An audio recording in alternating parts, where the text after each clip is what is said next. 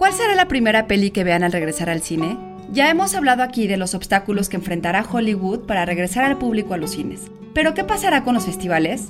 Para los aficionados al cine menos comercial, descubrir películas y directores implicaba hasta viajar a otros países, pero cinéfilos y cineastas han encontrado en streaming y plataformas como Zoom, en estos momentos, la única manera en realidad.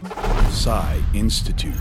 Masterpiece Your Life. Para Tom Powers, director artístico y programador del Festival de Cine Documental Doc New York City, todo festival de cine comparte la misma preocupación en este momento.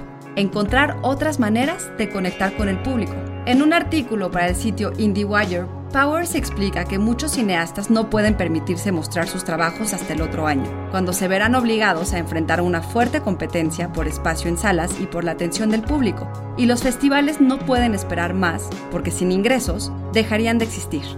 Así, festivales como el CPH Dogs de Copenhague han aceptado hacer streaming de sus contenidos, aunque con limitantes como la de restringir su alcance por medio del geobloqueo, limitar la compra de las entradas y establecer una ventana de tiempo para acceder a las películas, igual que hacen las plataformas de VOD. Y es que si bien todos estamos esperando el momento de regresar a los cines, las audiencias se han adaptado rápidamente a streaming y consumo en línea. En México, Ambulante en Casa, con funciones hasta el 28 de mayo, y la plataforma Filming Latino están ayudando a los cineastas a resistir hasta que acabe la cuarentena. ¿Para qué esperar hasta entonces? Guión Antonio Camarillo con información de IndieWire. Y grabando desde casa, Ana Goyenechea. Nos escuchamos en la próxima cápsula SAE.